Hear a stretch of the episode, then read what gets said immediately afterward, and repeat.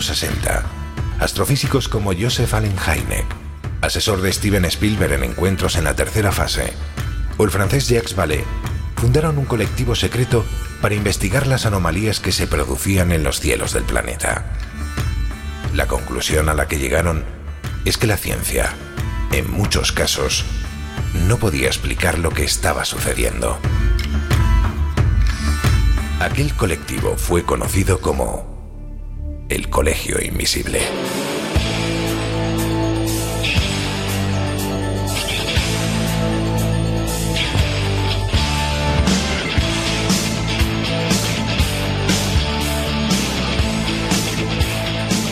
El Colegio Invisible, con Lorenzo Fernández Bueno y Laura Falcó en Onda Cero.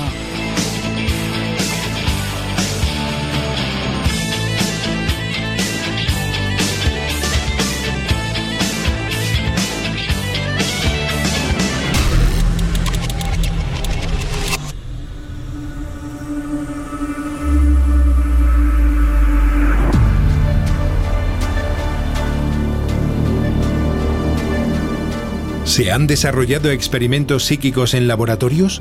¿Se ha utilizado al ser humano como cobaya para ver cómo reaccionaba ante determinados patógenos o armas?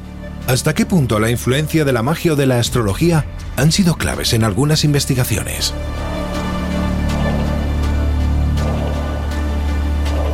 La respuesta a estas cuestiones y a muchas otras es afirmativa. Hoy nos acompañan un buen puñado de amigos que nos van a hablar de los intentos por crear la máquina del tiempo y sus consecuencias, de armas de ciencia ficción y de tecnología futurista con la que han experimentado algunos gobiernos sin preocuparse demasiado por las consecuencias. Iniciamos viaje.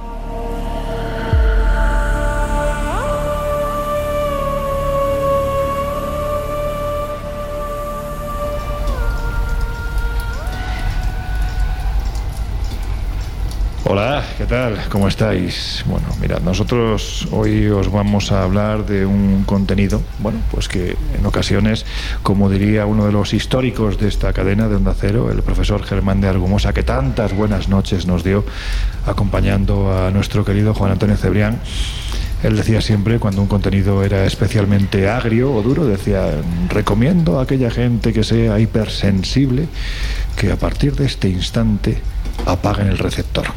Bueno, pues nosotros no vamos a decir eso porque queremos que, que, estéis ahí, que estéis escuchando el Colegio Invisible de hoy, pero sí vamos a tocar una temática tan terrible como humana y por desgracia esto parece que casi siempre está, está unido.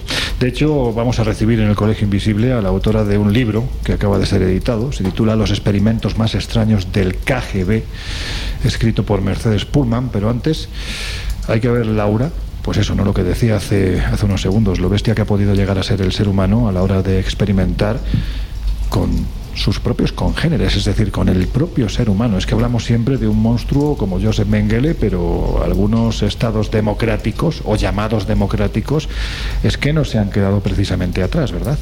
La verdad es que sorprende que el ser humano pueda llegar a tener tanta crueldad eh, en el interior, ¿no? Yo creo que, que no hay nada peor, no hay, no hay, un depredador peor para el ser humano que el propio ser humano. Eso yo creo que no lo vemos en ningún otro ser, ni tan siquiera en la fauna. Los demonios, que a veces salen a pasear y no solo durante la noche, los demonios que habitan en el interior del alma humana. Nos hemos quedado en esta ocasión en el Colegio Invisible porque hoy va a ser un programa muy de reflexionar y sobre todo de ofrecer muchos datos periodísticos. Así que como ya tengo aquí al lado, pegado a la chimenea porque hace frío, a nuestro querido Jesús Ortega, pues le damos la bienvenida. ¿Cómo estás? ¿Qué hay? Pues, eh, pues muy bien, muy bien, a pesar, iba a decir, a pesar del gobierno, a pesar, de, a pesar del, del tema que tenemos hoy, que es un tema siempre duro, mmm, complicado y que, y que realmente pone los pelos de punta probablemente más que, que muchas de las historias de, de fantasmas y de espectros y de cosas raras que, que solemos contar aquí. Porque como dices, solemos asociar esta clase de historias a un pasado no, no tan lejano y lo cierto es que no hace tanto, incluso en épocas muy, muy, muy próximas se han llevado a cabo experimentos, como vamos a ver, de lo más infame. Fíjate, yo hace, hace unos años ¿eh? escribí un libro que no viene a cuento, pero era, vamos, digamos que estaba protagonizado por esas criaturas ¿no? que se mueven en el mundo de la, de la pesadilla Y sin embargo, el más terrible de todos, el más terrible de todos era precisamente el más humano, el hombre del saco. Es que, pues eso, en fin, es que no, no aprendemos. Yo sé, Guijarro, ¿cómo estás? Muy buenas Aparte de cargado de leña. Bueno, menos mal, hacía falta porque se nos estaba apagando ya la, chimenea. Sí, pero la leña ya la he dejado ahí, aunque tengo las manos, las manos llenas de callo. No sé si Menguele hubiera podido hacer algo con esto. Hombre, hombre, no sé yo. En fin, bueno, ¿tú qué opinas? Eh, ¿Qué opino de qué? Ah, bueno, claro, que es que él no estaba, estaba llegando con la, con la leña. Bueno, pues estamos hablando de que muchas veces nos eh, vamos a, temas misteriosos, sean fantasmas, ovnis, incluso hasta exorcismo, ¿no? Hemos tenido aquí a exorcistas que nos han hablado de supuestas posesas e incluso han hablado las supuestas posesas, pero da la sensación de que nada, nada parece, bueno, pues eclipsar a lo que es capaz de hacer el ser humano con los propios seres humanos, ¿verdad? Sí, y además en muchos sentidos. Tenemos en la mente seguramente experimentos, pero es que la crueldad, el mal, eh, forma parte de la sombra del ser humano. Y todo en lo que nos rodea tiene una naturaleza muy cátara, muy dualista. Está la luz y está la oscuridad. Y la parte oscura del ser humano es tan o más terrorífica, diría yo, que cualquiera de los fenómenos que a menudo eh, son protagonistas de nuestro espacio radiofónico. La luz y la sombra, decías, ¿no? Eh, algo como, muy bien comentas, muy, muy cátaro. Hay quien dice que incluso el ser humano ha sido capaz de crear eh, lo que el dogma de fe dice que está arriba, el cielo, y lo que el dogma de fe dice que está abajo, que es el infierno bueno, pues hemos sido capaces de fusionarlo en el espacio que, que habitamos. La Tierra Media. La Tierra Media, efectivamente.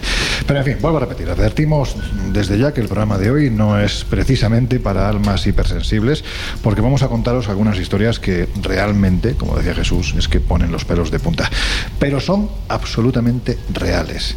Ese es quizás el, verdadero misterio, ¿no? Los demonios que a veces habitan en lo más hondo de la, de la mente humana. Y algunos de esos demonios salieron a pasear décadas atrás cuando se quiso saber qué efectos, Laura, podía tener la radiación de las bombas atómicas sobre el cuerpo humano. Pues sí, la verdad es que tras la Segunda Guerra Mundial, Estados Unidos y la Unión Soviética, pues todavía se disputaban el desarrollo de armas nucleares y lógicamente, pues tras la guerra, cómo justificar el seguir experimentando, ¿no? Cómo dar sentido a ese lanzamiento de bombas nucleares cuando ya no había nada por lo que luchar. El caso es que para poder experimentar esos efectos destructivos y las consecuencias radioactivas de las bombas, pues lo más fácil fue pensar en experimentar pues con aquellas personas que tenían quizás menos opinión y que mm, por desgracia dependían de ellos y podían manipularlos a su antojo y a su gusto. Hablamos de los militares. Estos fueron destinados a diferentes partes del mundo para ser utilizados como auténticas cobayas humanas. Su misión no era otra que estar presentes en detonaciones, limpiar los sedimentos radiactivos, exponerse durante semanas a lluvias radiactivas, alimentarse incluso de productos contaminados para ver qué ocurría, cuáles eran las terribles y horribles consecuencias. ¿no? Eh, pues como os podéis imaginar, eh, la verdad es que fue bastante inquietante, bastante desagradable y bastante trágico. De hecho, nuestro querido Juan Gómez hizo en su momento una profunda investigación que vio la luz en un libro titulado Veteranos Atómicos. Pues precisamente con Juan Gómez, que es un habitual, ya sabéis, del Colegio Invisible, especialmente de esa edición que gestiona maravillosamente bien nuestro querido Jesús Ortega en verano, pues eso es un habitual del programa y hizo este libro mm, que no es ni más ni menos que un breve, ojo, un breve reflejo de la pedazo de investigación que se marcó, ¿verdad, Laura? Yo creo que has hablado con él. Sí, sí, he hablado con él porque además es un tema que yo creo que merece realmente un, parón en el tiempo, ¿no? Eh, una reflexión.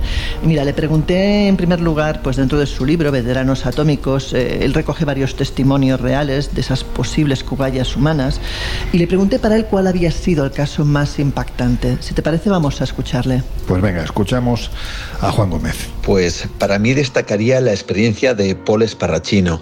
Este hombre en los años 60 era un joven soldado destinado al portaaviones USS Princeton en las Islas Marshall en el Pacífico Sur.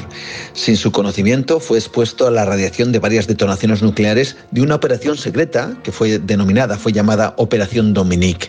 Él mismo además me contaba cómo le engañaron, asegurándole que para protegerse de la detonación, fijaos, tan solo tenía que cerrar los ojos y cubrirse el rostro con el brazo, sin ninguna clase de equipo de protección. Bueno, pues en esas detonaciones él recuerda cómo el brillo de la bomba nuclear era tan intenso que llegó a ver los huesos de su brazo a través de sus ojos cerrados como si fuese una radiografía. Pero lo peor para Paul no serían eh, las secuelas de la radiación, que por cierto le han causado diferentes tumores, sino la misión que llevaba a cabo en ese portaaviones, porque su misión era la de embarcar a los nativos de la isla donde se realizaban las pruebas atómicas, esperar a que estallaran las bombas y después devolver a los nativos para que fueran afectados por la radiación. Él en ese momento me decía que no sabía lo terrible de esta misión, pero la huella psicológica, tras averiguar que el propósito era que él, sus compañeros y los nativos fueran contaminados por la radiación, es algo que dice le acompañará hasta el fin de sus días.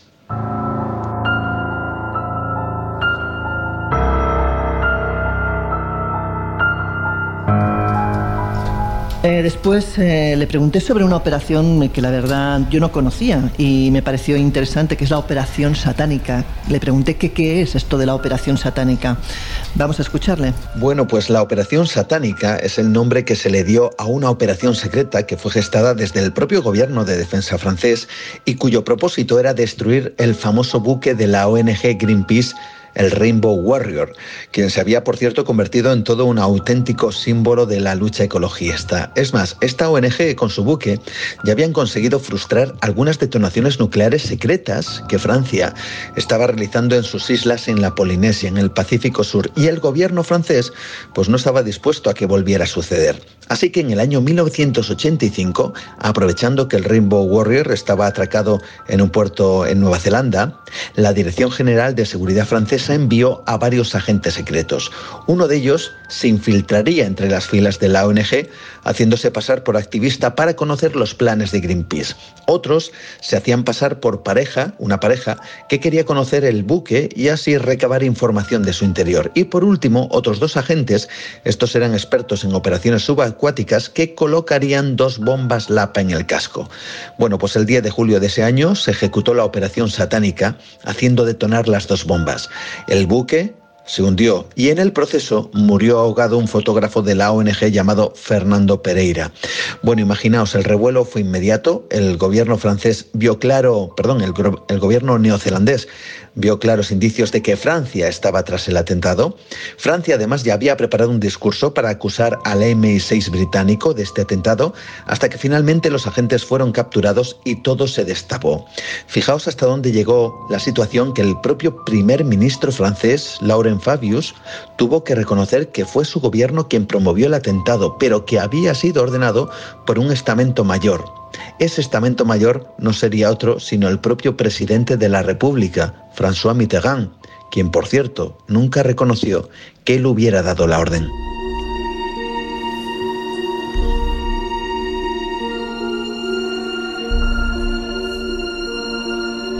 En el atolón Nenewiktak, eh, situado en las Islas Marshall, en el Océano Pacífico, se encuentra Runit Dome, también conocida como la tumba o la cúpula de la muerte. Se dice que su contención está viéndose seriamente amenazada a causa del cambio climático. Y bueno, le pregunté lógicamente que nos explicara cuál es la historia de esta cúpula. Pues la cúpula de la muerte o la tumba, como le llaman los nativos, fue un proyecto norteamericano para aparentar que Estados Unidos se preocupaba por la descontaminación radiactiva de las Islas Marshall.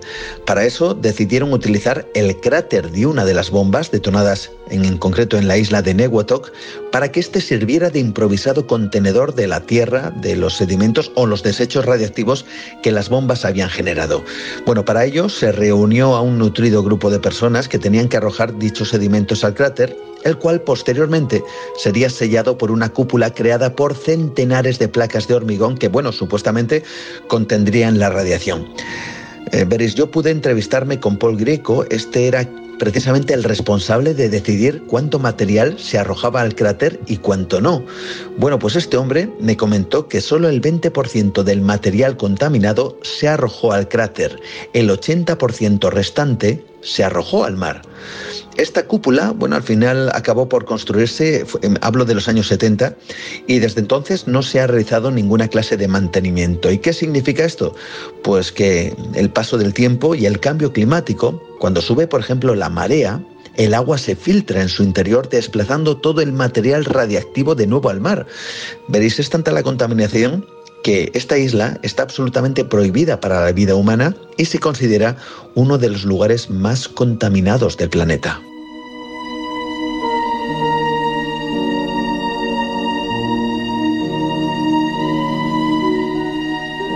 Y por último, pues quise saber cuál es la última prueba nuclear mm, conocida que se ha realizado en el mundo, porque la verdad es que no tengo ni idea y supongo que habrá muchas que no se hacen públicas. Si te parece, vamos a oírle. No sé si es procedente decir algún chinito regordete que está tirando bombas y, en fin, pues no, no siempre nos enteramos. Así que venga, es una buena pregunta, vamos a escucharlo. Pues esta es una pregunta no tan fácil de contestar y más inquietante de lo que parece, porque oficialmente la última detonación realizada vamos a decir con permiso internacional, fueron realizadas por Francia y China en el año 1996. De hecho, vamos a recordar, solo hay cinco países que tengan permiso internacional para poseer armas nucleares. Estos países son Rusia, Estados Unidos, China, Francia y el Reino Unido. Pero fuera de este marco se han sumado países como la India, como Pakistán, Israel y Corea del Norte, quienes no aceptan las regulaciones internacionales. Y esto ha provocado que estos países sigan con sus ensayos nucleares. De hecho, el último del que se tiene constancia fue el 3 de septiembre del 2017, hace muy poquito, por parte de Corea del Norte y que fue captado gracias precisamente al Servicio Geológico de Estados Unidos, cuyos aparatos registraron un terremoto de 6,3 grados en la escala Richter a, a consecuencia de esta detonación. Pero incluso si todos los países estuvieran controlados internacionalmente, se siguen realizando operaciones que pueden acabar en desastre como el estallido de una bomba nuclear que ocurrió en agosto del 2019 en la región rusa de Chelyabinsk, que dejó varios muertos, incluidos niños, y una amplia zona tan contaminada por radiación que en la actualidad está prohibido ni siquiera cruzar.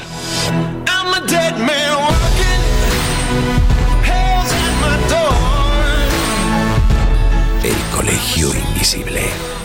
El periodismo de misterio ya está aquí en Onda Cero.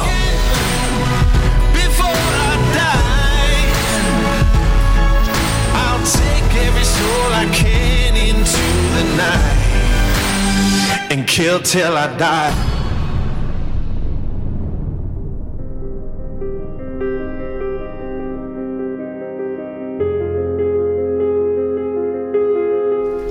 Bueno, pues yo os pregunto a vosotros, ¿qué opináis de lo que acaba de contar nuestro querido Juan Gómez? Da la sensación de que aquí, si eres militar, pues oye, pues te ha tocado la China. Tienes manga ancha para hacer eh, de todo. Y, fíjate, tenemos un ejemplo cercano. Yo conozco bien el trabajo de, Juan, que, además eh, está muy bien considerado, incluso por los propios norteamericanos, por las propias víctimas.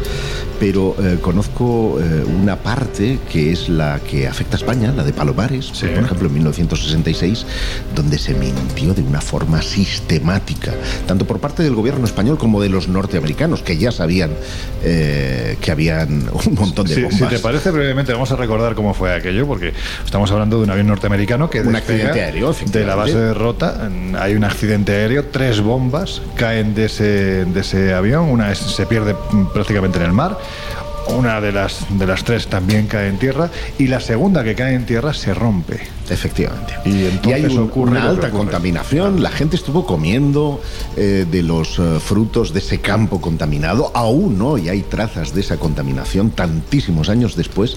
Y sin embargo, todo aquello fue silenciado en una operación eh, de, maquillaje, tanto por parte del gobierno norteamericano como por parte del gobierno franquista. Todos recordamos a Fraga entrando en las aguas. el embajador de, Estados, Unidos. Y, es un, un, que no era el lugar donde ellos se bañaron, no, tenía nada que ver con el sitio donde habían quedado las bombas. Serían franquistas, pero no gilipollas. y hay que decir que además hubo un despliegue extraordinario para intentar encontrar esa bomba que se había perdido en el fondo del mar y al final además el, pescador que había visto dónde había caído, que no le habían hecho puñetero caso durante meses, al final fue el, lugar exacto en el que en el que se encontró. Bueno, tan tan tanto fue su acierto que al final le acabaron poniendo el apelativo de yo no sé si era Paco. Paco de la, bomba, ¿no? Paco de la bomba. Bueno, pues pues eso, un abrazo muy fuerte para toda la familia de Paco. murió esperando la recompensa que nunca le llegó, por cierto. Es que te imagínate la que se podía haber liado si eso explota. O sea, es que hubiéramos tenido, no, no, te digo un Hiroshima, porque evidentemente estamos hablando de bombas de mayor potencia, ¿no? Pero hubiera sido, o sea, prácticamente Almería desaparece en el mapa, literalmente. Jesús, ¿tú qué opinas? No, poco, poco que añadir, ¿no? La investigación de Juan es, es, tremenda, sobre todo un poco por lo que vamos a incidir en los próximos minutos, por lo que revela la cantidad de personas, no solo en Estados Unidos, sino en otros eh, países que han sido utilizadas, claro, en cuanto se pierde el escenario y la excusa de, la guerra, ¿cómo se sigue con estas cuestiones? Ah. Pues a base de, mentiras, de, secretos y por desgracia también de la vida y la salud de, iba a decir decenas, centenares, si no miles de, cobayas a lo largo de los años, personas totalmente engañadas que pensando que estaban ayudando a su gobierno, lo que estaban haciendo era caer en la, en la trampa, en la tela de araña. La verdad es que lo que nos ha contado y lo que cuenta en el libro merece la pena a pesar de la, de la crudeza y la dureza de, de ciertos testimonios.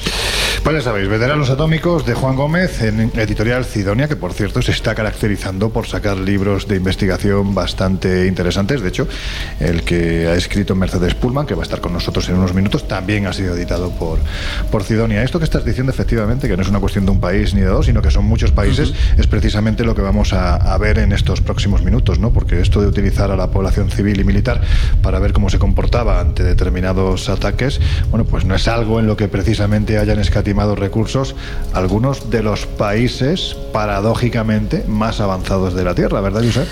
Sí, y vamos a referirnos específicamente al tan civilizado Japón. Claro. Eh, que, precisamente ellos, habiendo sufrido lo que han sufrido en sus carnes, ojo, recordemos Hiroshima y Nagasaki, a lo mejor debían de plantearse un poquito más este tipo de cosas. No sé, algo más de. Digamos, o les exculpa que fue antes, pero en cualquier caso, ah, llevó a cabo experimentos médicos letales sobre seres humanos entre 1932 mm. y 1945. Hablamos de un programa encubierto de investigación que fue denominado Unidad 731 o Escuadrón 731. Los orígenes de esta unidad hay que situarlos en el contexto de la expansión del Japón imperial en el continente asiático durante los 30 años 30, sí, aproximadamente, y que no concluyó hasta el fin de la Segunda Guerra Mundial. Mm. Con el visto bueno del ejército imperial, un médico del ejército que se llamaba Shiro Ishii impulsó un ambicioso programa de uso de armas biológicas y dispuso de unas enormes instalaciones que estaban situadas en el norte de China. Se llamaban el Laboratorio de Investigación y Prevención Epidémica del Ministerio Político Kempetai. El complejo ocupaba nada menos que 6 kilómetros cuadrados hablamos de una extensión enorme con 150 edificios eh, que estaba compuesto por prisiones, laboratorios, fábricas, almacenes y salas donde se instalaban enormes calderas para producir todo tipo de agentes químicos. Una pregunta, yo sé, perdona, ¿el Kempeitai era algo parecido a lo que, por ejemplo, en la Alemania... Las SS, la policía... Mm, sí, más que las SS, la Gestapo. La Gestapo. Es decir, eh, es la, policía, ¿no? Para entender. Policía del régimen. Efectivamente. Bueno, pues antes de seguir vamos a hacer una cosa. A mí me encanta brujulear en algunos portales de YouTube. Por ejemplo, uno de ellos que me gusta muchísimo es Historiados, donde describen a la perfección pues cosas como el Kempeitai Vamos a escucharlos. La Kempeitai fue creada en 1881 con el fin de ser un cuerpo militar de élite, una temible fuerza de seguridad imperial. Esta se encargaría no solo de vigilar las fuerzas armadas japonesas, sino que además se encargó de revisar que se estaban realizando de forma correcta y sin problemas los procesos de reclutamiento obligatorios, unas levas forzosas que eran especialmente problemáticas en el Japón rural, donde la mano de obra de jóvenes era demasiado importante. Por otro lado, también se ocuparon de actividades de espionaje y contraespionaje, muchas veces compartiendo objetivos con la Toko, o Policía del Pensamiento. Donde más poder tuvo la Kenpeitai fue en las zonas ocupadas por Japón, como fue Corea, China o Indochina, una expansión liderada por el general Hideki Tojo, director de la Kenpeitai futuro ministro nipón en 1941. En estos espacios ocupados, los altos mandos tenían jurisdicción absoluta. Arrestaban, condenaban y ejecutaban a civiles con la simple sospecha de que eran contrarios al imperio. La Kempeitai poseía un manual en el que se permitía el uso de tortura sobre los detenidos. Se aceptaba dar patadas, golpes o cualquier acción que supusiese daño físico. Aunque el mismo manual también indicaba que la violencia física era el último de los medios, ha quedado atestiguado en las fuentes que se recurrió a la tortura de forma sistemática. Las penas no eran menos cruentas que los medios para obtenerlas. Se fusilaba, los oficiales decapitaban a los prisioneros con sus espadas, al más estilo samurái y su código de conducta, el bushido. Según este código, los soldados no solo debían luchar a muerte por su emperador, sino que debían además acabar con todo aquel que se opusiese a su régimen. La Kempeitai hizo cumplir la ley al más estilo Gestapo, obligó a las mujeres de los países ocupados a prostituirse o utilizaron a los soldados capturados como conejillas de indias en los experimentos médicos que realizaban.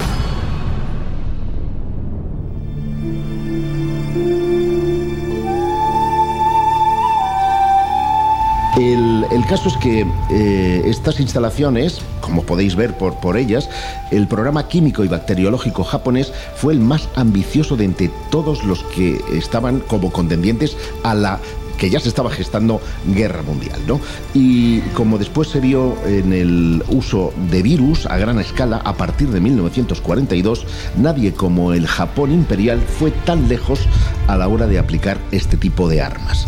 En los 13 años que duró el proyecto realizaron todo tipo de experimentos con hombres, mujeres, atención, embarazadas, ancianos, niños e incluso bebés. Lo que ocurrió en aquel complejo da Loren auténticos escalofríos. Haciéndoles creer que se trataba de una vacuna, a los prisioneros se les inyectaba todo tipo de enfermedades para investigar sus efectos. La peste, el cólera, el tifus, la tuberculosis, la disentería o la viruela, entre otros. Además, se les infestó con pulgas transmisoras de la peste para investigar las posibilidades de una guerra bacteriológica.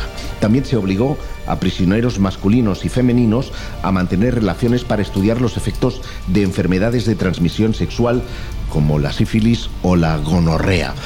Pero las atrocidades no se quedaron aquí. Los médicos, comandados por Ishii, practicaron vivisecciones a los prisioneros sin poner anestesia, con el objetivo de infectar enfermedades y poder comprobar los efectos en vivo en el cuerpo humano. También realizaron amputaciones de extremidades, así como cirugías para extraer órganos. Otras pruebas aberrantes fueron el uso de armas sobre prisioneros tales como granadas o lanzallamas, que esto después también lo harían los nazis. Incluso hombres y mujeres fueron atados a postes como blancos para bombas de gérmenes y armas químicas. Se calcula que entre 3.000 y 12.000 personas, la mayoría chinos, pero también rusos, coreanos o del sudeste asiático, fueron víctimas de estos crueles experimentos.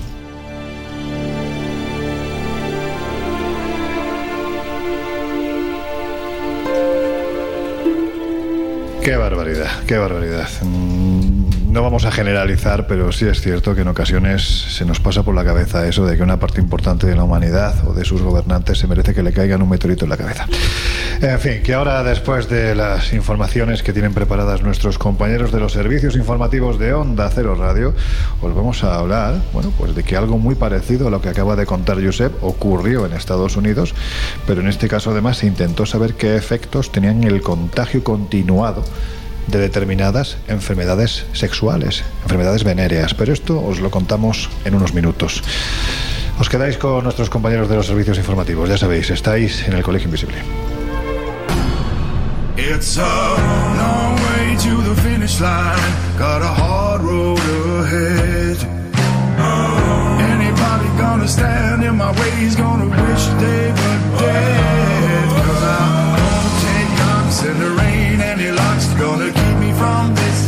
En unos minutos volvemos a abrir las puertas del Colegio Invisible en Onda Cero.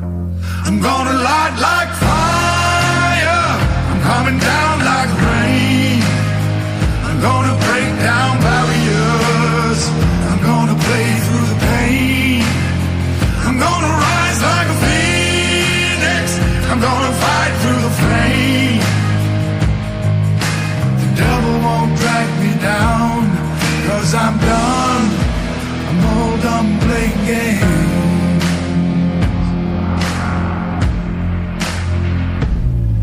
I don't know when the job will be done And the way isn't clear. Gotta stand against what I know's wrong Gotta face all my fears. Won't take knocks in the rain. Any locks gonna keep me from this door.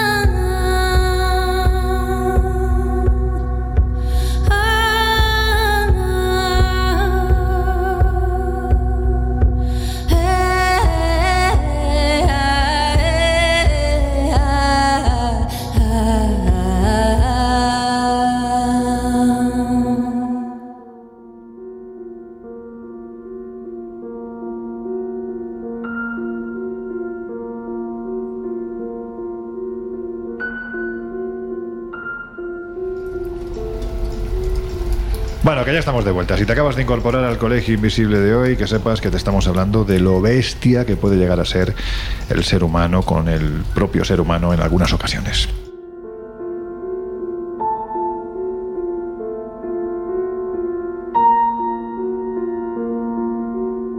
Y habíamos comentado al final de la primera media hora de este programa que algo muy parecido a lo que nos había contado Josep que hizo el gobierno japonés en la década de los 30-40, cuando cogieron a un determinado grupo de personas, se estima entre 10, 20 mil personas, para hacerles todo tipo de perrerías, ¿no? ver cómo se comportaban ante el picotazo, la picadura de una, de una pulga, para ver si inoculándole la peste. Pues... Y que no reconocieron hasta 50 años después. Bueno, es que esto suele pasar y casi por obligación, ¿no? cuando ya están obligados a desclasificar las informaciones parciales, a medias. Pero en fin, decíamos que algo parecido ocurrió en los Estados Unidos, lo que pasa es que en este caso lo que se pretendía era saber qué efectos tenía el contagio de determinadas enfermedades venéreas en el ser humano y encima, para que no hubiese dudas, bueno, pues le pusieron nombre a este proyecto, que eso es muy americano también, ¿no? El experimento Tuskegee. ¿Qué es esto, Jesús? Pues Tuskegee como tal es la, ciudad estadounidense que pertenece al estado de, de Alabama en el que se llevaron a cabo principalmente estos eh, experimentos que recibieron varios nombres, pero que ha pasado y ha trascendido a la historia con, eh, con este. La verdad es que es bastante terrible. Eh, se llevó a cabo durante 40 años aproximadamente y de hecho, tal y como habéis señalado y sucede en estos experimentos, de no ser por una filtración a la prensa precisamente en el año 72, al diario Washington Star y al New York Times, son los que desvelan un poco, insisto, mediante filtraciones toda esta todo este terrible experimento probablemente no hubiera salido a la luz o no habríamos sabido de él eh, hasta vete a saber cuándo. Como digo, en el año 1932 el Servicio de Salud Pública de Estados Unidos decide, eh, bueno, pues estudiar, por decirlo de forma un poco casi... Sí, de forma amable, ¿no? De forma amable eh, la progresión natural de la sífilis en pacientes eh, enfermos, en pacientes con, la enfermedad, de no ser tratada y ver un poco cómo es esa evolución hasta llegar a la muerte si, se produce. Lo que hicieron fue reclutar, o, sí, engañar, porque los engañaron deliberadamente, a casi 600 aparceros afroestadounidenses, es decir, gente que, trabajaba la tierra pues con una especie de, de contrato con el que era el terrateniente, en fin. 399 con, eh, con sífilis y 201 sanos, digamos, como grupo de control. Fijaros, ¿no? Qué, curioso, porque de este experimento se ha llegado a hablar o se ha llegado a citar como eh, el experimento posiblemente más infame de la investigación biomédica en la historia de Estados Unidos. Y en el año 32, cuando se comienzan estos eh, experimentos, cuando comienza el estudio, lo cierto es que los tratamientos para la sífilis eran muy tóxicos, eran bastante peligrosos y tampoco se tenía clara su, efectividad. De hecho, parte de la intención de este estudio era determinar precisamente si los beneficios de estos tratamientos compensaban precisamente la toxicidad y el peligro de utilizarlos, si era peor el remedio que la enfermedad, ¿no? Para, para entendernos. Pues bien, lo que hacen es eh, reclutar a estas eh, casi 600 personas de maneras bastante engañosas, porque lo primero que hacían era ofrecerles servicios médicos y tratamientos gratuitos, eh, un seguro de deceso, y todo esto, eh, ya digo, eh, prometiendo todo este, todo este tratamiento que no era tal, porque lo que hacían, obviamente se trataba de, se trataba de unos eh, contratos, unos documentos en el que no existía el consentimiento informado por parte de los participantes, porque participaban precisamente engañados.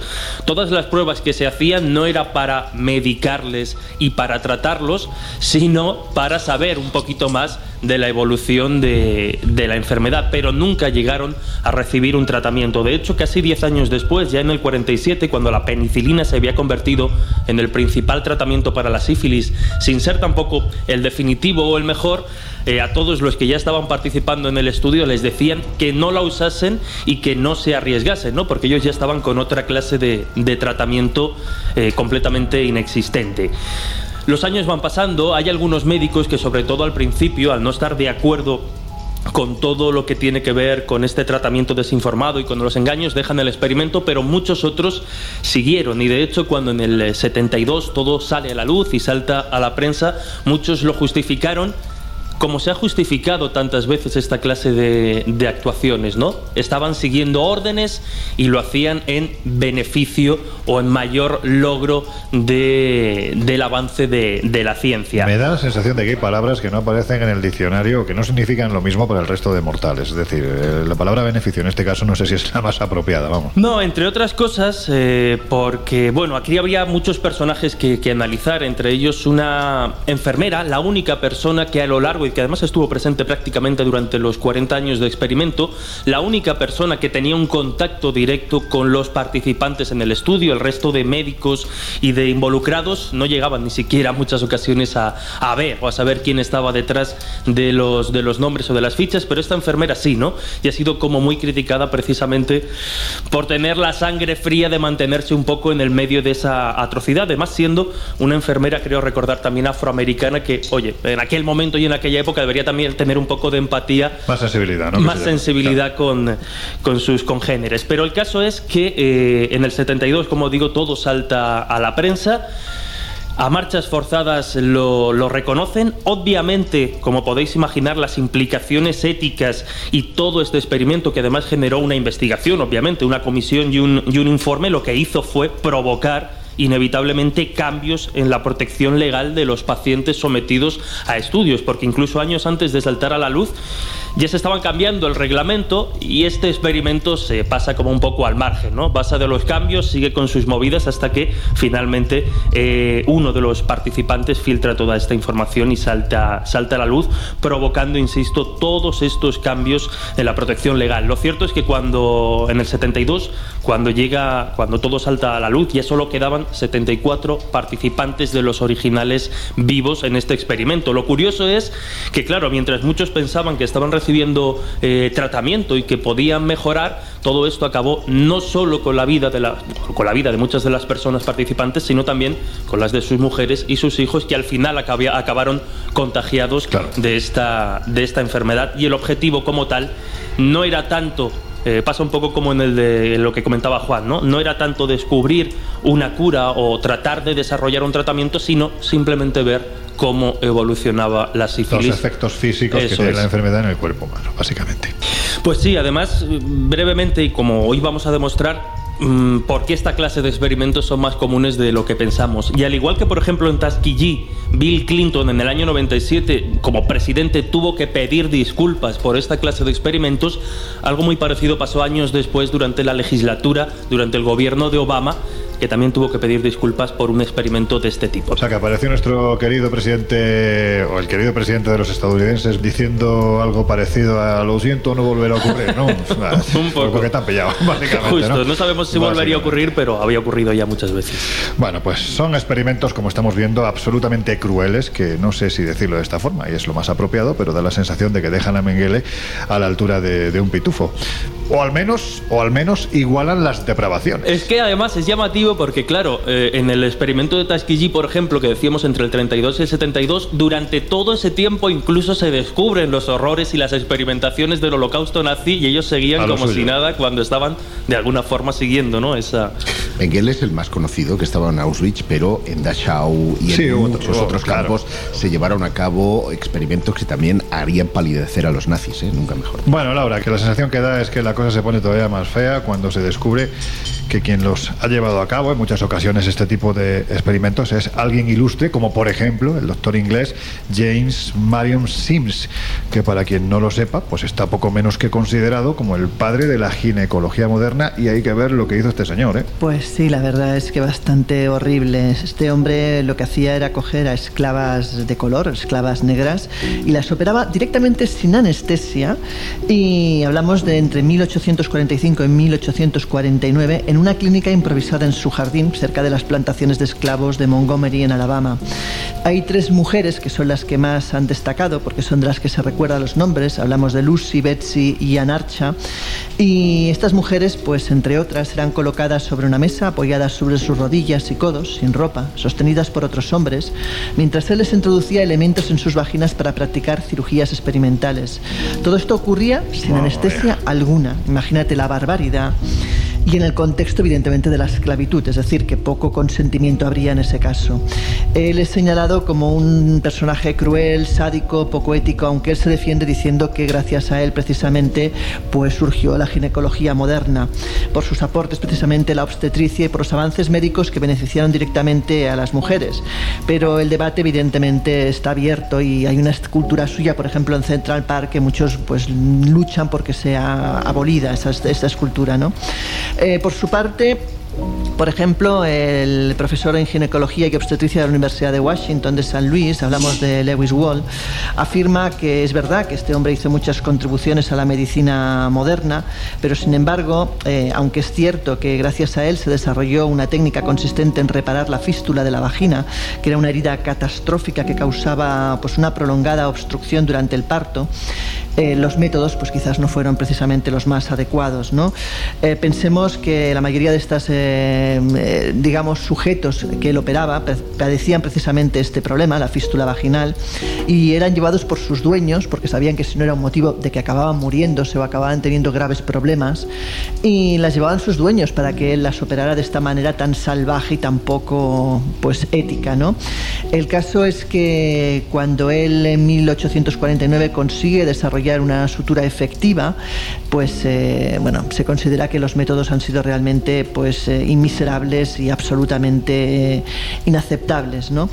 Eh, el caso es que la pregunta también es por qué operó a estas esclavas sin anestesia o sin algún tipo de analgésico. Es verdad que la anestesia como tal no empezó a ser usada, el éter sobre todo, hasta octubre de 1846, es decir, casi un año después de que él empezara a operar a estas mujeres, pero aún y así podría haberles dado algún tipo de opiáceos que sí que bien lo hacía después, cuando ya estaban operadas, para mantenerlas pues conscientes. ¿no?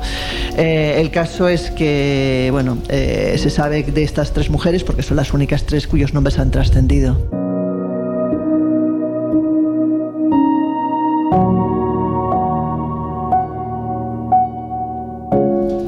Recuerdo que hubo, no sé si fue en, la BBC, donde se, hizo una serie documental y un artículo bastante amplio sobre la figura de James Marion Sims, donde bueno, se rescataban parte de sus palabras ¿no? que había dejado reflejadas en los diferentes cuadernos que había utilizado, a su vez, valga la redundancia, para plasmar precisamente los experimentos que estaba haciendo. ¿no?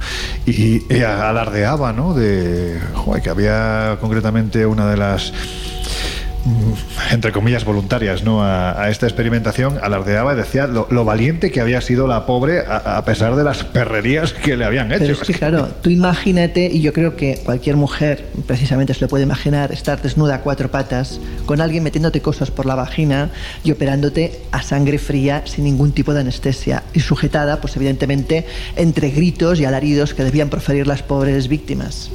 Un poco la justificación que dio este hombre es por el avance de la ciencia, por el bien de la mujer, es que le faltó decir, bueno, y además es que era negra, con lo cual tampoco importaba sí, mucho. Sí que cabe decir que el motivo por, la, por el que escogía a estas mujeres eh, tenía una cierta lógica, eh, y es que, claro, la nutrición de las esclavas era tan mala que sus pelvis eran más pequeñas porque sus huesos no se formaban correctamente. ¿Esto qué hacía? Pues que evidentemente, además de tener hijos más temprano, sus pelvis eran susceptibles a que se produjera este tipo de problema, ¿no? Entonces, claro, eran candidatas ideales para practicar este tipo de operaciones. Bueno, pues no sé hasta qué punto, en fin, sé que esto no justifica el, avance de, la ciencia, yo creo que es algo que pensamos, que pensamos todos. Eh, hay que decir, Josep, también que en otras ocasiones hemos hablado de proyectos muy conocidos ¿no? dentro del ámbito del misterio, como el MK Ultra, el Stargate, en fin, hay unos cuantos ¿no? con nombres muy, muy sonoros. Esos proyectos que le encantan a los americanos ponerles un nombre para que no se, se olvide por muchas décadas que pasen. Y que además eran experimentos centrados en experimentación psíquica, visión remota, en fin, este tipo de cosas, ¿no? Por tanto, no vamos a hablar de ello, pero sí de una figura quizás tan poco conocida como controvertida, que ya desde la España de posguerra se caracterizó por hacer todo tipo de investigaciones, principalmente dentro del ámbito de la neurología. Y lo hacía con animales, el doctor José Manuel Rodríguez Delgado. Claro, ahora los animales tienen derechos, en los años 50 no los tenían y estos experimentos, pues, eh, vamos a decir que no escandalizaban a nadie.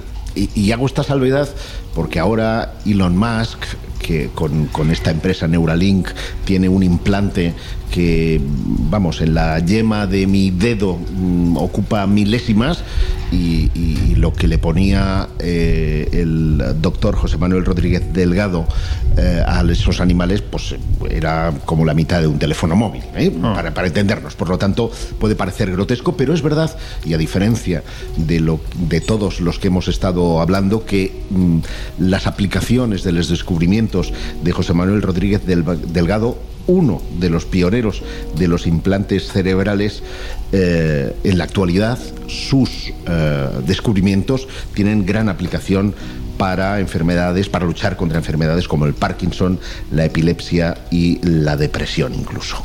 Eh, muchos habrán visto un vídeo que fue grabado en 1963 donde el doctor Rodríguez Delgado salta al albero de una plaza de toros en Córdoba, además para ponerse delante de, un, de un novillo que al salir del burdeladero va así, pum, directo a embestirle y cuando casi le puede eh, oler el hocico, le da un botoncico y el toro se detiene. Eh, se queda congelado. Y es porque el doctor Delgado llevaba un transmisor que activaba un implante en el cerebro del animal. El New York Times le dedicó la portada y calificó este experimento como la más espectacular demostración llevada a cabo de la modificación deliberada del comportamiento animal mediante el control externo del cerebro. Esto, como te puedes imaginar, eh, llamó la atención de los servicios de inteligencia. Hay una controvertida historia ahí de la CIA y el doctor Rodríguez Delgado, pero en cualquier caso eh, es verdad que sus experimentos despejaron el camino para tratamientos con implantes cerebrales que hoy benefician a decenas de miles de personas. Él defendió los tratamientos con estimulación eléctrica del cerebro en un momento en el que la neurociencia se decantaba por la farmacología, por, los, por la química, por los fármacos. Entre 1950 y 1969, Delgado publicó 134 estudios científicos sobre sus experimentos con gatos, monos e incluso humanos enfermos sin tratamiento alternativo. Postuló con múltiples ilustraciones más o menos entendidas que con la estimulación cerebral de zonas adecuadas se podrían inducir o incluso modificar conductas básicas de manera previsible. Por ejemplo, la agresividad o, por ejemplo, el placer. Y ahora sabemos que esto es así. Uno de sus sueños fue establecer comunicaciones directas entre el cerebro y el ordenador. cosa que ahora pues es una de las áreas de investigación más activa y a la vez apasionantes. ¿no? Décadas después, el desarrollo de sistemas que permiten a parapléjicos operar brazos robóticos y otros artilugios mediante la conexión de cerebro-ordenador es hoy una realidad. ¿no? Sus investigaciones le llevaron a reflexionar sobre el futuro de la sociedad en un libro eh, su libro más conocido, Control Físico de la Mente, que fue publicado en 1969 esboza cómo la neurociencia puede influir en la sociedad eh, moderna. Hay que decir que sus experimentos no brotaron de la nada. En 1935, este neurocientífico eh, se fue a Estados Unidos eh, siguiendo un poco la estela de John Fulton, que anunció que había conseguido reducir la agresividad de una chimpancé llamada Becky, extrayéndole la corteza prefrontal del cerebro. Y un año después, Delgado se incorpora al departamento de Fulton en la Universidad de Yale, donde trabajaría durante 22 años. Uno de los casos de Delgado con humanos estuvo dirigido a un chico que sufría entre 30 y 40 ataques epilépticos al día y pasó a tener tan solo uno o dos después de que el médico español le implantara electrodos en el cerebro. Por lo tanto, estamos viendo que, bueno, en fin, dentro de esta categoría de Mengeles que estamos planteando a lo largo de esta, de esta noche, de esta madrugada, bueno, pues quizás Delgado, eh, a lo mejor los animalistas lo verían de otra forma, ¿no? Pero, pero bueno, en fin. Hombre, tenía algún experimento llamativo. Yo recuerdo, por ejemplo, haber leído el de una chica de 21 años que también era epiléptica. Y claro, eh, ahora se conocen mejor qué áreas afectan a cada cosa. Ahí estaban trabajando a tientas, con lo cual él quería tratar la epilepsia y esta chica que tocaba la guitarra, cuando le dio la descarga, cogió la guitarra y se la tiró contra la pared eh, hasta que la destrozó. Es decir, eh, fueron experimentos muy a pero que abrieron efectivamente el camino a, eh, avances científicos sorprendentes. Hay otras partes que, en fin, dentro de la polémica, ¿no? Por el tratamiento que se le daba a los animales, pero que tenía un propósito o un buen objetivo, ¿no? Yo no, creo que era Delgado el que estuvo experimentando en la época de posguerra con los pollos para ver si conseguía eh, crear pollos genéticamente de tres muslos. A raíz, sí, sí, a raíz, pues imagínate el hambre que había entonces, claro, imagínate el hambre. Bueno, vamos rápido que tenemos ya ahí, ahí pendiente a nuestra querida Mercedes Pullman, pero Jesús, antes de contactar con esta escritora, en alguna ocasión hemos hablado de un científico bastante peculiar, Andrew Gross, que fue el que mediante la electricidad creó una especie de ser arácnido, ¿no? Que apareció prácticamente de la nada. Pero es que quizás en tiempos más recientes ha habido otro personaje, eh, bueno, pues que no sé si hizo algo similar o no, pero ha sido conocido poco menos que como el Doctor Frankenstein moderno, Robert Cornish. ¿Qué hizo este hombre? Y no es para menos, porque este biólogo que, pronto fue reconocido como una joven eh, promesa, nacido a comienzos del siglo XX, 1903, a los 30 años aproximadamente, se saca la carrera muy joven, con apenas 18 años, y pronto, como digo, los, eh, los mejores laboratorios se lo están rifando hasta que es contratado incluso en los laboratorios eh, Berkeley. Pero este personaje, que, bueno, no deja de ser un científico excéntrico, entraría dentro un poco de esa categoría que hoy también está protagonizando un poco el programa de científico loco, ¿no? que, que, tenemos un poco en la, en la ciencia ficción y en la literatura, porque tenía ideas completamente eh, delirantes. Uno de sus experimentos o de tantas ideas era eh, unas gafas para leer debajo del agua. Que bueno, puede ser llamativo, puede ser curioso, pero desde luego. porque se requiere de periódicos que se puedan mojar. Claro, las gafas ahí, la, tecnología. Es útil, no, claro, bueno, en fin, sí, sí. Bueno, pues para utilidad, el, el, el, siguiente experimento, ¿no? El que lo hizo un poco pasar a la historia con estas palabras que nos decía, que era ni más ni menos que el de resucitar, el de eh, traer a las personas y a los seres vivos, eh, de arrancarlos de las garras de la muerte y volver a, a darles eh, vida. Pero claro, como en humanos la cosa no era tan sencilla y como decía Josep, eh, bueno, pues él empezó a experimentar con animales, ¿no? De hecho, tras sus experimentos también eh, todas las implicaciones éticas de, investigación y experimentación con animales pues obviamente también se, se discutieron mucho. Pero el caso es que mm, precisamente por ser un joven tan brillante cuando él propone la idea de resucitar humanos aunque sea experimentando primero en animales la propuesta no es recibida como un auténtico y completo delirio sino que recibe el apoyo de ciertos laboratorios que incluso le ceden sus instalaciones para llevar a cabo sus experimentos. Lo primero que hizo fue trabajar con cinco perros, cinco animales, a los que bautizó simultáneamente como Lázaro. Lázaro 1, 2, 3 y 4, precisamente en alusión ¿no? al famoso personaje bíblico que regresa de la muerte y, vuelve a la, vida. De estos cinco perros, eh, tres fallecieron y dos sorprendentemente eh, consiguieron mm, revivir, entre comillas, porque lo que él proponía era Primero los, los, eh, los, mataba, es decir, les inyectaba éter, que antes lo comentaba Laura como método de anestesia, pues lo que hacía los perros es eh, inyectarles el éter para acabar con su vida de forma clínica inmediatamente después empezaba ese experimento eh, que tenía lugar en una especie de columpio, entre comillas, porque la resucitación, la reanimación consistía en balancear el cuerpo constantemente mientras se le inyectaba sangre, anticoagulantes y oxígenos y otra serie de estimulantes, ¿no? Para, de alguna forma, regresar eh, bueno, pues a la vida o regresar un poco a los órganos precisamente a que vuelvan a, funcionar. Como digo, de estos cinco perros, dos sobreviven, dicen que durante meses algunos de todas maneras con unos considerables eh, daños motrices a nivel de comportamiento es decir, neurológicos me imagino claro es que eso los perros, exacto los perros en este caso pues obviamente volvían a la vida pero ni mucho menos volvían a ser los mismos. Al que vamos a acabar devolviendo a la vida porque previamente lo vamos a matar va a ser a Josep Guijarro como siga tosiendo. Es que voy a vomitar ya. Es que es tremendo ¿no? este hombre tiene que dejar de fumar ya. En fin que terminas, ¿no? Pues rápidamente, eh, como digo, eh, sus hitos, entre comillas, porque hasta el New York Times en el año 35 publicó la noticia de la resucitación, del regreso a la vida de estos perros.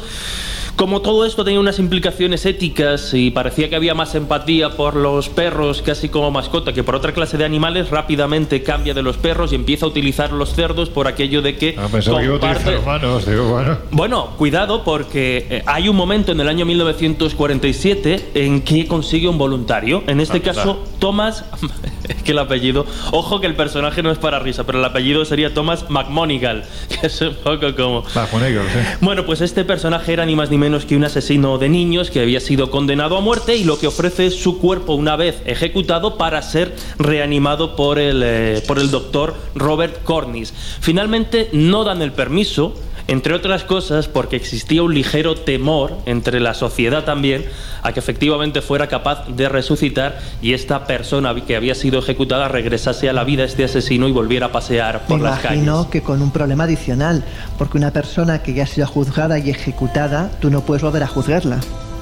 Claro, encima hay un problema claro, legal. Ese un poco el miedo a nivel legal, ¿no? Buen, matiz. O, otra cosa es conocer cómo estaría el cerebro de esta persona. A mí, eh, bueno, ya estaba mal, con lo cual estaría mucho peor, claro. Eh, los experimentos me traen a la memoria y nos va a servir de nexo para, para Mercedes a un, a un científico ruso que se llamaba uh, Sergei Brukolenko, que en 1920, y hay vídeos por ahí en las redes, yo recuerdo haber publicado en Espacio Misterio a, alguno de ellos, en los que vemos a la cabeza de un perro, un perro decapitado, a la que devuelve la vida y después se le implantaba esa cabeza en el cuerpo de otro perro, lo cual imagínate todo aquello, es para revolver el estómago y logró vivir durante 190 minutos eh, con una solución que iba eh, metiendo en sangre a través, muy experimento Frankenstein y eh, tiene una historia paralela con Cornish en el sentido de que también quiso este, resucitar humanos, también le proporcionaron a un preso y no se sabe si finalmente se hizo o no se hizo porque ahí las cosas del telón de acero funcionaban de otra manera. Este señor además solo por el nombre ya da bastante miedo, Brukolenko, o sea, es que da mucho miedo.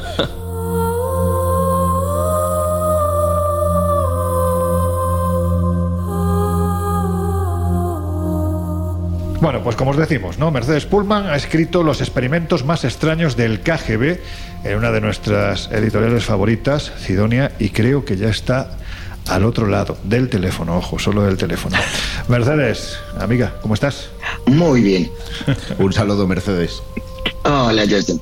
Bueno, bienvenida, Mercedes. Y si me permites, voy a hacerte una pregunta.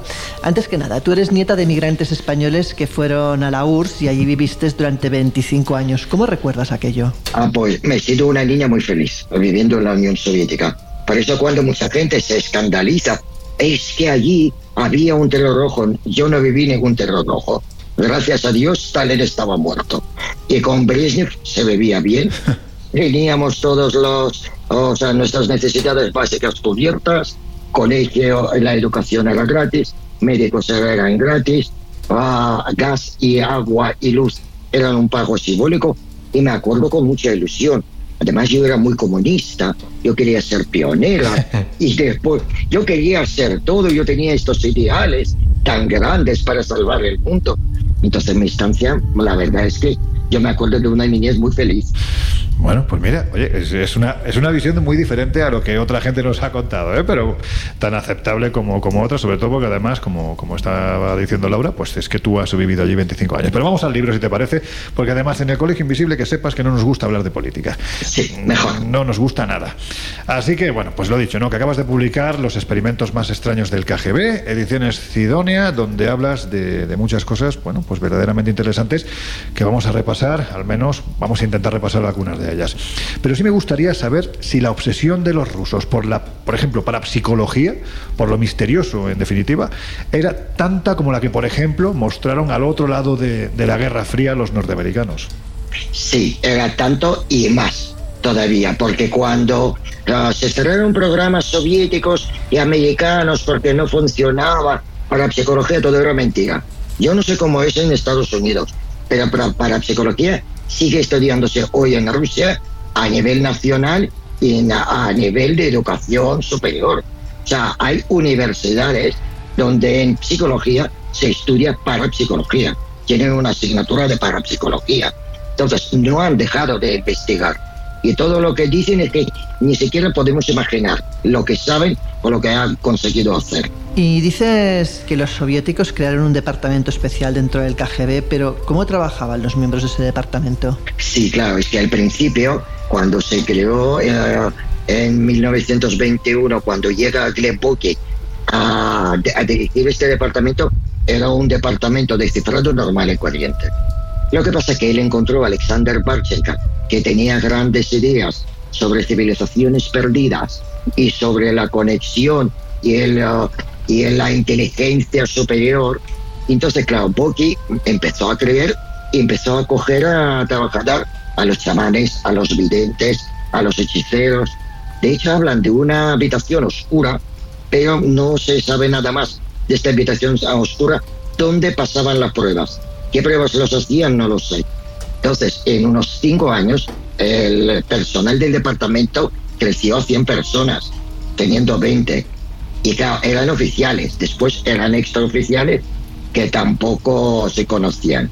Pero ese sí, todo el país trabajaba para el Departamento Especial de la KGB. Todo el país y todas las instituciones. Así que imaginaos el nivel de poder que tenían.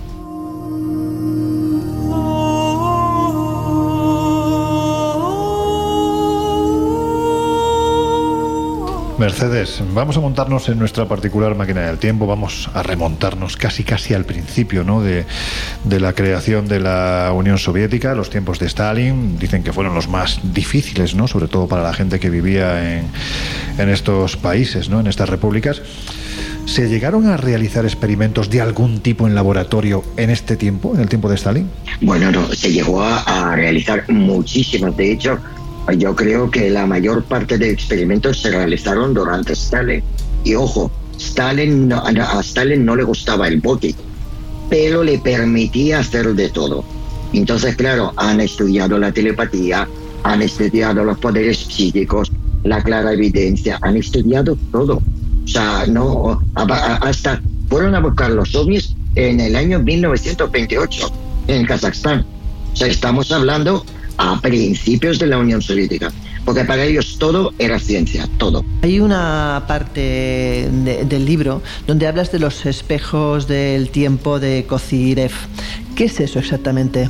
Uy, esto es, me encanta, este tema me encanta, la verdad, porque había un científico soviético primero que empezó a decir que medimos mal el tiempo y que el tiempo no es lineal y que es una medida de energía, además ha hecho trabajos científicos muchas, uh, muchos otros sus colegas le han criticado, pero él ha, conseguido a fabricar uh, que posteriormente se llamaron espejos de Kozerev. Y era una lámina pulida de aluminio y uh, se doblaba de una manera. ¿Y qué pasaba? Cuando persona pasaba ahí, perdía la percepción del tiempo, el tiempo se cambiaba, se alteraba la conciencia y hasta hicieron los experimentos que consiguieron telepáticamente pasar los signos sumerios. O sea, han hecho varios experimentos uh, desde Novosibirsk hasta Stonehenge. O sea, ojo, con 200 personas.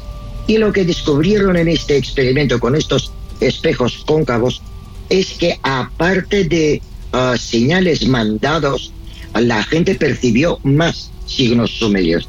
Y esto, claro, empezó, les llevó a una conclusión que el tiempo no es lineal, que ya con antelación la gente empezó a recibir los signos.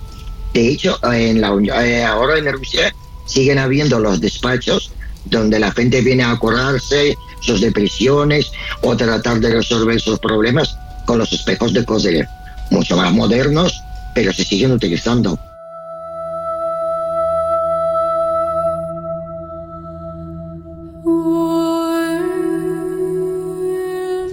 Sabemos que, por ejemplo, en Estados Unidos, cuando se experimentó ¿no? con este tipo de, historias, cuando se intentó desarrollar las capacidades psíquicas, la visión remota, se acudió a productos más o menos sintéticos, como por ejemplo el LSD. ¿no? Pero si hablamos de la extinta Unión Soviética, ¿se llegaron a utilizar algún tipo de drogas para potenciar las capacidades psíquicas de la gente que formaba parte de estos experimentos? Sí, claro. O sea, han intentado utilizar el peyote cuando descubrieron el peyote pero también empezaban a hacer sus sustancias. De hecho, han llegado a un nivel ah, de elaboración de psicotrópicos que ah, es que no sabemos su nivel de alcance de ahora. Que, por ejemplo, en Paso de Diatlov, el grupo de Diatlov estaba probando una sustancia psicotrópica. Entonces, claro, no sabemos mm, hasta qué punto han llegado. ¿Y por qué creéis que no se ha desclasificado el caso de Yatlov? Pues porque las mismas sustancias se siguen utilizando, que le da superpoder y altera el cuerpo humano dando más fuerzas. Todas las fuerzas especiales, esas secretas de FSP ahora, pues utilizan estas sustancias, por supuesto.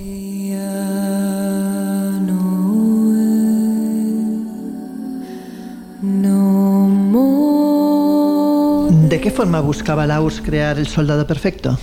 Madrid, de cualquiera.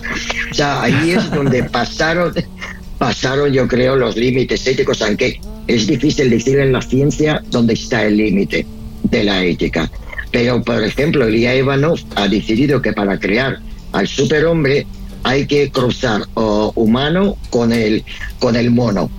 De hecho, claro, dice el primate, la fuerza de primate, inteligencia de hombre, este será un soldado invencible y ah, él convence al gobierno y asigna muchísimo dinero para que pueda realizar estos experimentos. Y claro, él fue a India, la Guinea francesa, y claro, cuando ofreció a las mujeres ser inseminadas uh, por los monos, se escandalizaron. Han dicho que es un pecado mortal y que esto jamás van a hacer. Y que habían orangutanes que violaban a los niños y a las mujeres. Entonces, al no conseguir esto, él lo que intentó es inseminar a los chimpancés. Al final fracasaron eh, estos experimentos, pero él no se desanimó. Él cuando volvió a la Unión Soviética ha solicitado el dinero y ha creado un criadero de, de los monos en Sujumi.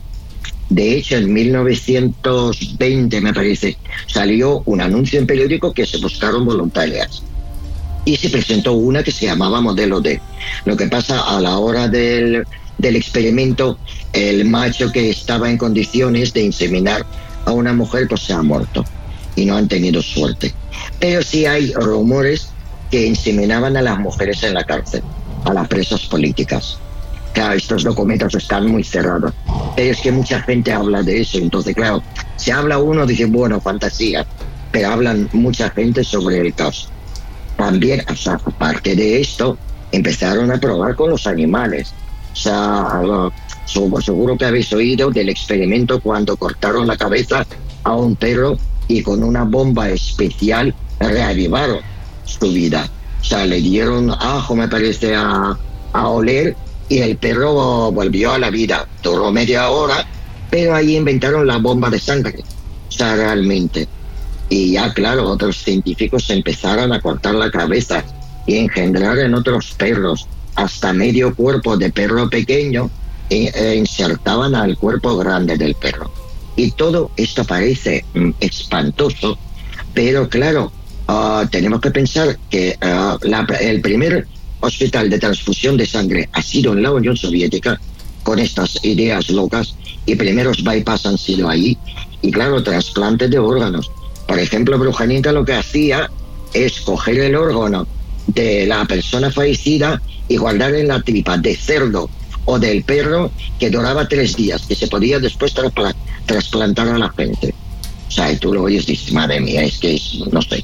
Pero han conseguido grandes logros.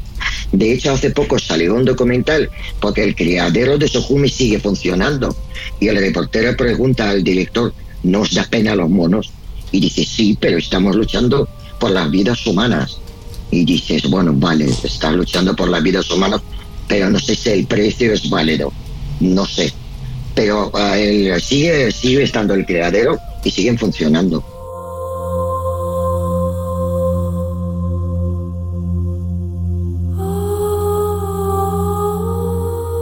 Bueno, pues podríamos seguir hablando de, tu libro, pues eso, ¿no? Hablando de los asesores psíquicos que tuvieron los mandatarios soviéticos, porque los hubo y además tenían bastante influencia, de la carrera espacial, ¿no? Y de los experimentos que se realizaron, pero esto lo vamos a dejar para una próxima oportunidad porque este libro, Los experimentos más extraños del KGB, con un subtítulo que a mí me encanta, ¿eh? casi más que el título, fíjate lo que te digo, máquinas del tiempo, poderes mentales, armas de ciencia ficción y tecnologías futuristas, pues eso, que es un libro que da para este ratito que hemos compartido con, su autora, Mercedes Pullman, y para mucho más. Así que nada, Mercedes, que tengas mucho éxito, te lo mereces tú, se lo merece esta editorial también, Cidonia, que está apostando por trabajos de investigación como este y como el que ya citábamos hace unos minutos, Cobayas, veteranos atómicos, siempre digo cobayas atómicos y es veteranos atómicos de Juan Gómez, está apostando por estos trabajos de investigación y la verdad es que están siendo valientes creando una línea que yo creo que, que va a dar muchas alegrías. Así que, amiga, un placer tenerte en el Colegio Invisible y hasta la próxima. Encantada que estar con vosotros.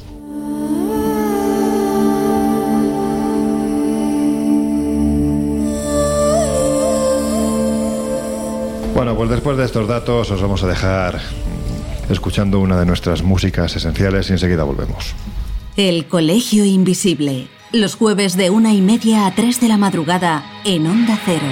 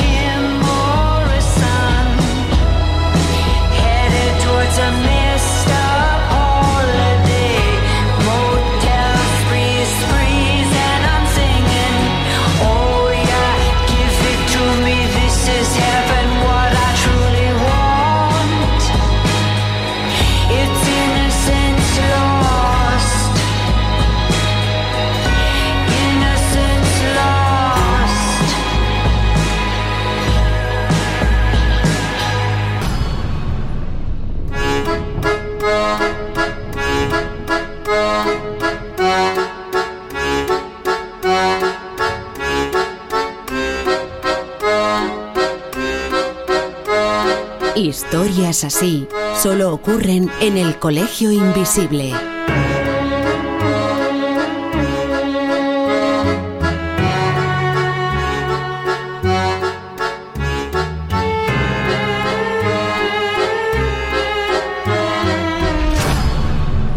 Sitting in the morning sun, I'll be sitting till the evening comes, watching the ships roll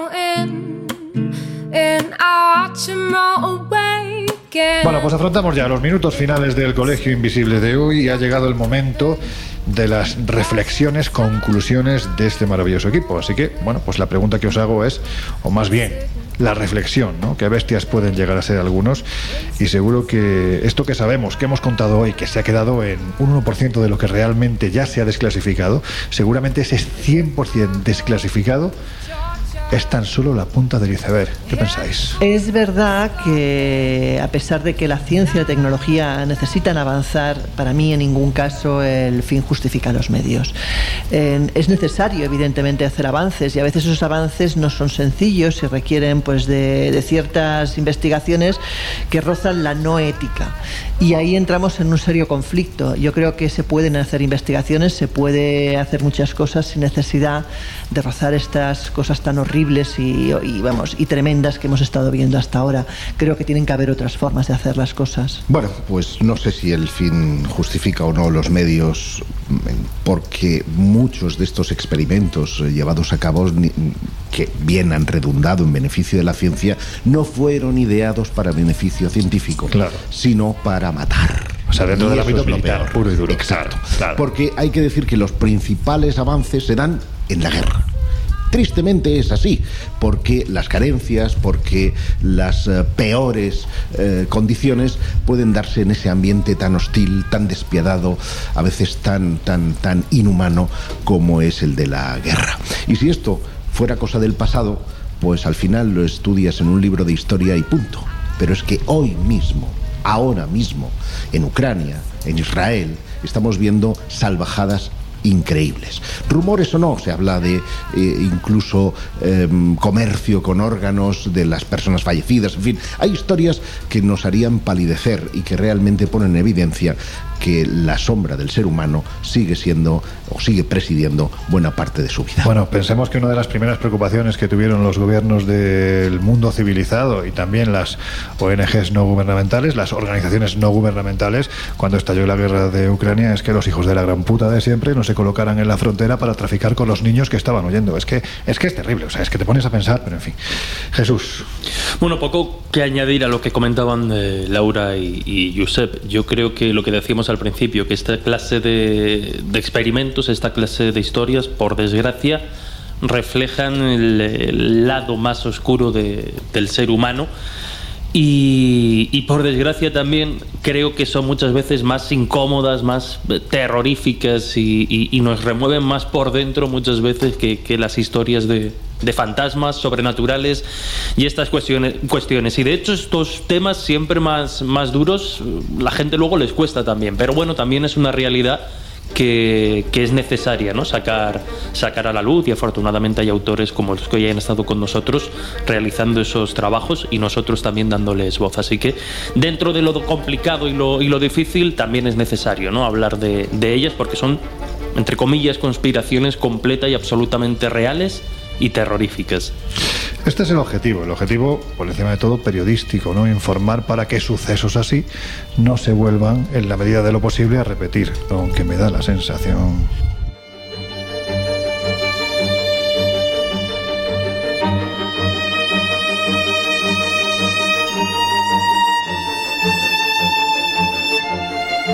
Bueno, venga, que yo sé, vamos a cosas mucho más amables porque en esta semana, bueno, en esta semana, en las próximas semanas, estamos abriendo ya una cantidad de, de eventos súper chulos en los que vais a estar, vamos a estar, en fin, la idea es disfrutar de estos temas que nos gustan, acompañados de nuestros queridos invisibles, ¿verdad? A la vuelta de la esquina tenemos el evento Mensajes del Más Allá, que contará con la presencia de Miquel Lizarralde, la participación de Marilyn Rosner y de nuestra querida Laura Falcó En un evento que tratará sobre todo de ser práctico, de apuntar mensajes a los participantes. Tendrá lugar en el Hotel Central de Zaragoza. Esta vez nos salimos de Madrid y de Barcelona, nos vamos a Zaragoza para hacer este evento.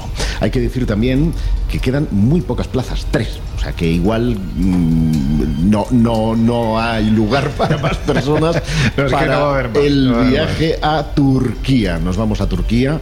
Don Lorenzo Fernández Bueno. No, no, déjate de don Lorenzo, que ese es mi padre. A mí con Loren tengo Bueno, suficiente. nos vamos Loren y yo Eso es, a eso de es. excursión a la Capadocia, si Dios quiere o si Alá quiere, para que eh, podamos eh, incursionar en los grandes misterios no solo del, del, eh, mundo otomano, sino también seguramente del cristianismo. Yo siempre digo, por ejemplo, que Estambul, Sí. que es una de nuestras paradas, ciudad de las más bonitas de mis Del preferidas. sí, sí, sí, sí, desde luego. Eh, La antigua Constantinopla, cuidado. Exactamente. Es que cuando entras desde el aeropuerto y ves Claro. esas murallas eh, iluminadas y lo haces de, de noche, a mí me pone los pelos como escarpias. Eso será, insisto, para dar la bienvenida al 2024. Y que estamos nos vamos a trabajando- pasar ahí fin de año, vamos, que vamos, que Efectivamente. también hay que decirlo, vamos, la fiesta de fin de año la vamos a pasar ni más ni menos que en la Capadocia. o sea, del superchulo. 27 de diciembre al 4 de enero. Y hay que decir que ya estamos trabajando intensamente en el Escape Room, bueno. que va a ser muy divertido. Yo ya tengo ideadas y preparadas varias de las pruebas, así que iros preparando porque todos, incluido Laura, incluido Loren, vais a tener que participar. Ah, sí. Aunque seáis como jefes de grupo, como líderes. Bueno, ¿eh? ya verás tú, a ver qué se le ha ocurrido a este, porque este la mente maquiavélica también de experimentador. Pero yo no, yo no, yo no contagio sífilis ni gonorrea. bueno, yo ahí no entro. Bueno, pues nada, que todos los datos ya sabéis que lo tenéis en espaciomisterio.com en viajesprisma.com, donde además ya estamos avanzando en los siguientes viajes que vamos a hacer, pues por ejemplo para Semana Santa. Pero en fin, todas estas cosas ya os iremos contando porque hay, hay tiempo. Así que nada, venga, que afrontamos ya los minutos finales del Colegio Invisible de hoy.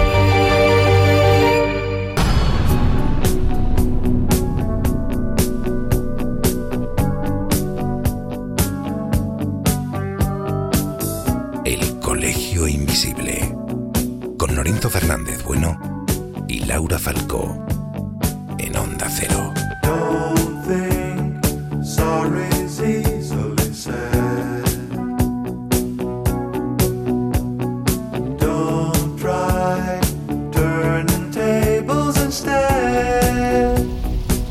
Bueno, pues nada, chicos y, y chica, que diría nuestro querido agregado, de vez en cuando aparece por aquí, Miguel Pedrero, que, que ya está, que hemos terminado, que la semana que viene un poquito más. Laura Falcó, un placer como siempre. Pues nada, una semana más, así que nos vemos. José Guijarro, el capitán Pescanova del Colegio Invisible, lo digo por la barba, principalmente. Vale.